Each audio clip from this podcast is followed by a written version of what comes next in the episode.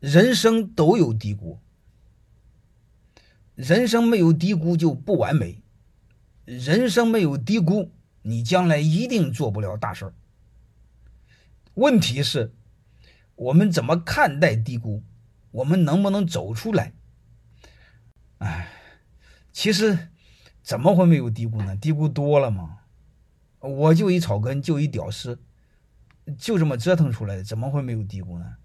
就说白了，只要活着，只要让我活着，就不放弃，就坚持做，就这么简单。还有一个人生所谓的低谷，就是你给自己太多的面子上的事儿，你不要面子，这个低谷的压力就没这么大，你明白吗？我是不要面子的，因为我知道一个道理。面子一分钱都不值。那你说不喜欢我，你不喜欢没有用的，你不喜欢我和我什么关系呢？对吧？你说你骂我，你说骂我不是东西，你这和我没关系啊，对吧？你能影响到了我吗？我有一个以前一个同事，经常给我机会，谁谁又说他了，谁谁又说他了。我说那人怎么样？他说那人不怎么样。我说不怎么样的人你都信，说明什么？说明你比他更不是个东西，对吧？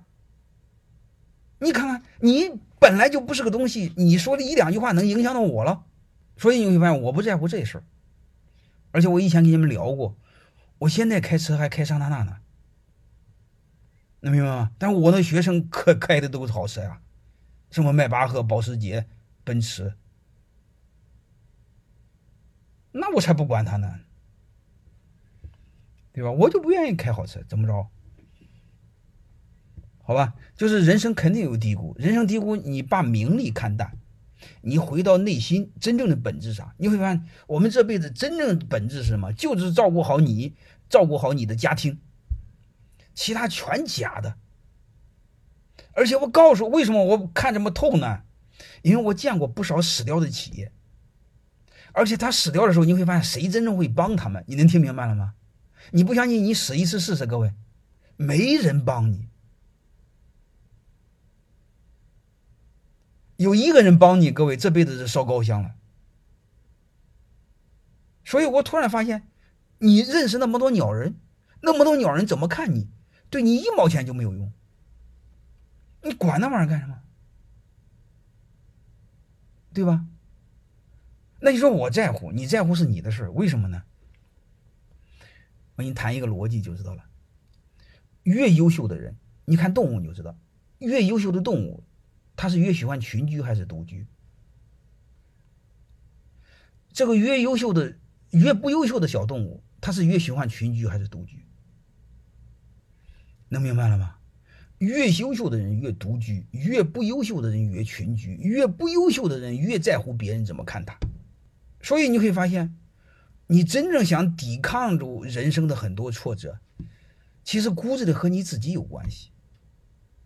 如果你认为你是个优秀的人，啊，你就应该能享受这种孤独，享受这种独处，啊，享受一个人的美，哪怕是一个人的苍凉，啊，即便是苍凉也是悲壮，